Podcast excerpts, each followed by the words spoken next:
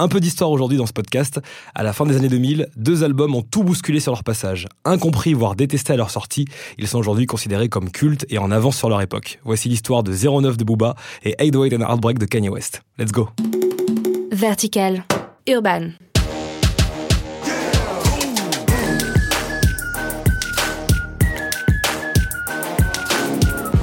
Hello tout le monde, c'est Emeric, nous sommes le 24 novembre 2008 et un album majeur débarque, il s'agit de 09 de Booba.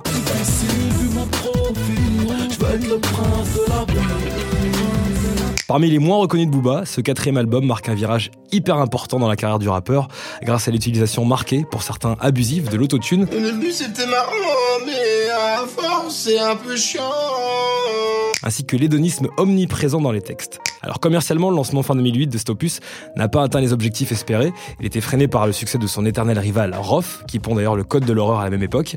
Et avec à peine 17 000 ventes lors de la première semaine d'exploitation, l'album n'a pas eu un démarrage retentissant. Et pourtant, c'est pour moi un des albums les plus influents de Booba, qui lui a permis de se renouveler et renouveler son style et de s'affirmer comme une référence incontestable dans le rap game. Alors d'ailleurs, que veut dire 09 La réponse de Booba est la suivante. C'est une référence à la cocaïne, c'est de la pure, coupée à 10%. C'est un comparatif avec ma musique, c'est pas coupé. Ce morceau 09, je l'ai écrit d'un trait quand j'étais dans l'avion. Je crois que c'est ce qu'on appelle l'inspiration. C'est comme de la magie en fait. Des fois quand j'écris ça sort un peu tout seul, c'est ce qui s'est passé pour le morceau 09. C'est aussi pour ça que parfois je fais des textes sans refrain parce que je peux pas m'arrêter d'écrire. Je sais que si je m'arrête, je pourrai jamais revenir dessus parce que j'arriverai jamais à me remettre exactement dans cette lignée là. Je sais pas si je me fais comprendre, mais c'est comme un peintre. Des fois il prend sa toile et il galère et d'autres fois il est extra lucide. Même en sport c'est comme ça, des fois tu vas faire des sales coups bas et parfois tout ce que tu fais c'est réussi et l'autre tombe KO. Belle illustration pour cet album qui prend des risques sans jamais oublier son lot de bonnes surprises.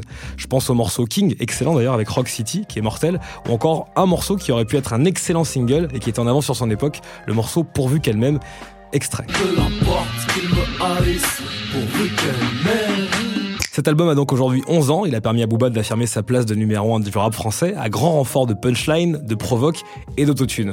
Ce ne sont parfois pas les plus grands succès commerciaux qui sont garants de la qualité et 09 en est la preuve. Un album donc pionnier que je vous encourage donc à streamer dès maintenant, vous ne serez pas déçus. Ce qui est d'ailleurs assez dingue, c'est qu'à l'image de 09, un autre album majeur du côté des États-Unis est sorti exactement le même jour, le 24 novembre 2008, date importante pour le hip-hop.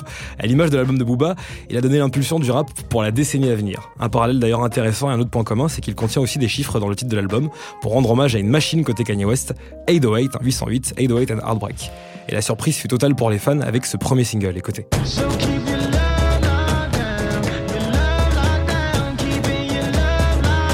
Mais que s'est-il passé dans la tête de Kanye West? Il ne rappe plus, pourquoi chante-t-il sur tous les morceaux? Voilà ce que l'on pouvait lire à l'époque de la sortie de 808. Alors je vous situe un petit peu le contexte. En 2008, l'ancien protégé de Jay-Z sort triomphant de son duel à distance avec 50 Cent, grâce au succès de Graduation, dernier chapitre de sa trilogie étudiante, un combat pour le titre qui lui permet de devenir la nouvelle tête d'affiche du rap américain. Mais peu après, les épreuves s'enchaînent pour le producteur qui perd tragiquement sa mère et se sépare de sa fiancée. Donc pendant un mois, il s'enferme en studio pour se soigner et mener son introspection en musique. Il a dit Je vidais mon âme, c'était thérapeutique. C'est ce que Kanye West a confié au Guardian. Résultat des courses, un disque très homogène, né de la rencontre entre les TR-808, c'est une boîte à rythme emblématique des années 80, et un cœur brisé, 808 and Heartbreak. Le résultat est tout simplement prodigieux. C'est ce disque hein, qui a inspiré toute une génération de rappeurs pouvant enfin assumer leurs cicatrices et leurs fragilités. Je pense à Drake, à Young Thug, à The Weeknd ou encore Kid Cudi. D'ailleurs, pour l'aider à se dévoiler et à devenir ce robot mélancolique, eh ben, l'apprenti chanteur s'est entouré de Kid Cudi qui faisait alors ses débuts dans l'industrie. Kid Cudi a beaucoup participé à ce disque. J'ai reconnu dessus des similarités avec d'autres œuvres de Cudi sur lesquelles j'ai travaillé comme Men on the Moon, a déclaré Kanye West. Sur l'album, d'ailleurs, il y a une collaboration entre Kanye West et Kid Cudi qui est magnifique et qui s'appelle Welcome to Heartbreak. Extrait. Alors à sa sortie, l'album interpelle, mais ne séduit pas forcément. C'est un virage pop qui se révèle déstabilisant selon certaines critiques et qui laisse perplexe les fans de hip-hop classique, qui appréciaient notamment les samples un peu plus soul du producteur de Rockefeller. Le New York Times d'ailleurs reproche à l'artiste de ne pas savoir chanter, une critique à laquelle il a répondu plus tard, c'est le fait que je ne sache pas chanter qui rend 808 si spécial. Kanye dépasse d'ailleurs l'utilisation de l'autotune hein, comme simple correcteur vocal et il le transforme en un réel instrument au service de ses productions. Force est de constater que 11 ans après, cet album était un ovni et en avance sur son temps et il a façonné le paysage hip-hop des années 10. Je peux même vous l'avouer, 808 and Heartbreak, c'est mon album préféré de Kanye West. J'espère que ce petit cours d'histoire vous a plu avec deux albums très importants, des albums majeurs et extrêmement influents.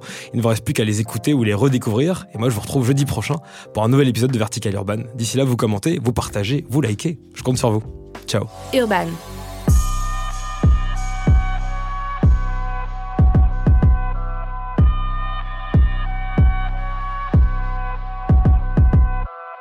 Vertical.